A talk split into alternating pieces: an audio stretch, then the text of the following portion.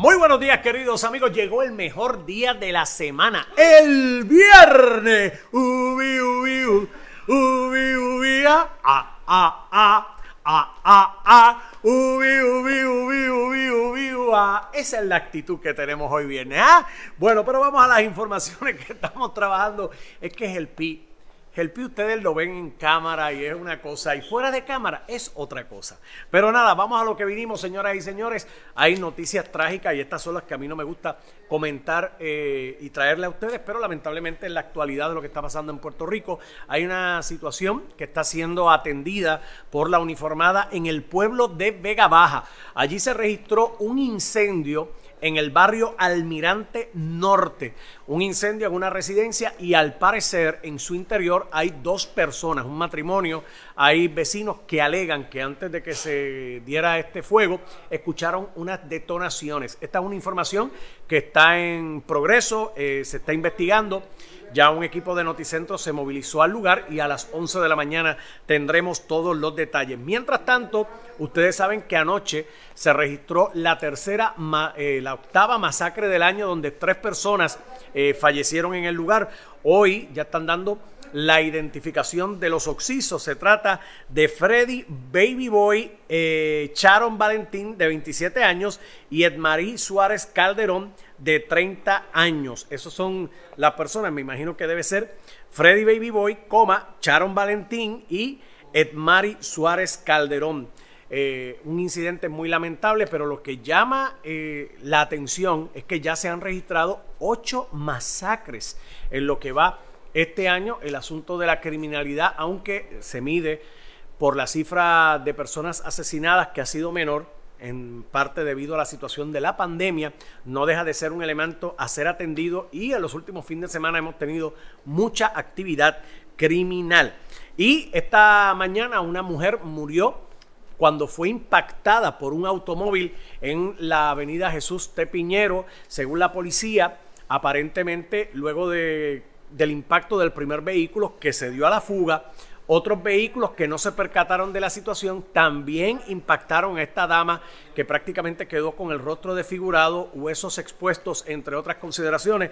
Una situación complicada por la escena y una situación para el tránsito porque también eh, provocó el cierre de varios carriles. La policía ahora procede a buscar cámaras de seguridad de distintos lugares para ver si pueden captar cuál fue el vehículo y sobre todo la tablilla, porque como hemos dicho, se dio a la fuga. Muy triste y muy lamentable todo esto. Eh, en cuanto al Departamento de Salud, hoy culmina la orden ejecutiva. Se supone que la gobernadora Wanda Vázquez Garcet en algún momento se exprese para compartir con todos nosotros cuáles van a ser las directrices para las próximas semanas. ¿Qué es lo que tenemos en el día de hoy en el reporte? 15 personas fallecidas por el COVID-19. En el renglón de positivos, 196 personas dieron confirmadas y 117 casos son casos probables. En términos de las hospitalizaciones, tenemos 341 ciudadanos. Eh, por lo menos la buena noticia es que hay 13 menos que el día de ayer, así que no hubo un aumento en este renglón. La política, sabemos que ya, ya huele, estamos a unos 17 días de las elecciones generales y el candidato a la gobernación por el Partido Independentista puertorriqueño, Juan Dalmao, estuvo aquí en Noticentro al amanecer y aseguró a las preguntas de ustedes que de ganar las elecciones estaría derogando la reforma laboral, una reforma que ha traído eh, mucha discrepancia, mucha discusión aquí en Puerto Rico. También contestó preguntas del público que le formularon sobre el previsito de estadidad, el Código Civil, el estado de emergencia sobre violencia de género, entre otras cosas. La entrevista completa. Ah, usted la puede ver a través de nuestras páginas sociales y en noticentro.tv. En Noticias del Mundo, todos los ojos están fijados en Europa. ¿Qué está pasando en Europa? Un rebrote Aparentemente se está dando un rebrote del COVID-19 y ya hay eh, estado de alerta en España, en Alemania, en la República Checa y en Francia. De hecho, en París, esta noche, a eso de la medianoche, comienza un toque de queda como parte de, pues, de las acciones que buscan intentar aplacar que no se pueda seguir dando la propagación del COVID-19. Esto sería una segunda ola en momentos en que el otoño está apenas comenzando para el continente europeo. Si esta situación está así, dicen en el campo que cuando hay fuego en casa del vecino, pon las barbas tuyas en remojo. ¿Qué va a hacer Estados Unidos y qué va a hacer Puerto Rico? Esa es una gran pregunta porque esta situación, mientras no esté la vacuna, estamos propensos a continuar. Y en cuanto al tiempo, me estoy moviendo aquí al tiempo, señores y señores. Mira, Debbie, echa para acá. O si el quiere darlo, yo no tengo problema.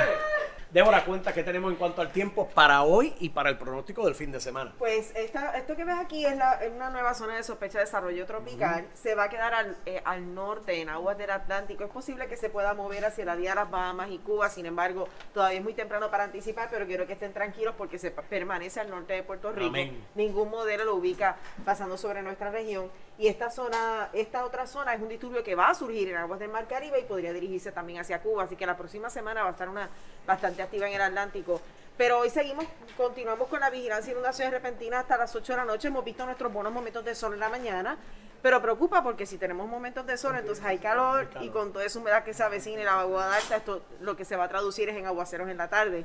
Y por eso es que dejan vigente la vigilancia y inundaciones hasta las 8 de la noche. Mejor en el fin de semana. Para, eh, esa era la pregunta. Para sábado y domingo, mejor. El sábado todavía variable porque queda humedad remanente, lluvias en el interior y en el oeste. Ahora el domingo va a estar más tranquilo, va a ser el día más tranquilo el fin de semana con lluvias en el sur oeste en la tarde. En el sur oeste, para que tengan las debidas medidas. Pues nada, a las 11 estamos con Débora ahí pendiente a lo que está ocurriendo. Así que esto es lo que hemos tenido en estas pinceladas informativas pendientes a nuestras redes sociales, pendientes también a nuestra página de noticentros.tv y también para contenido único a través del podcast, especialmente en Apple, eh, Apple Podcast y en Spotify.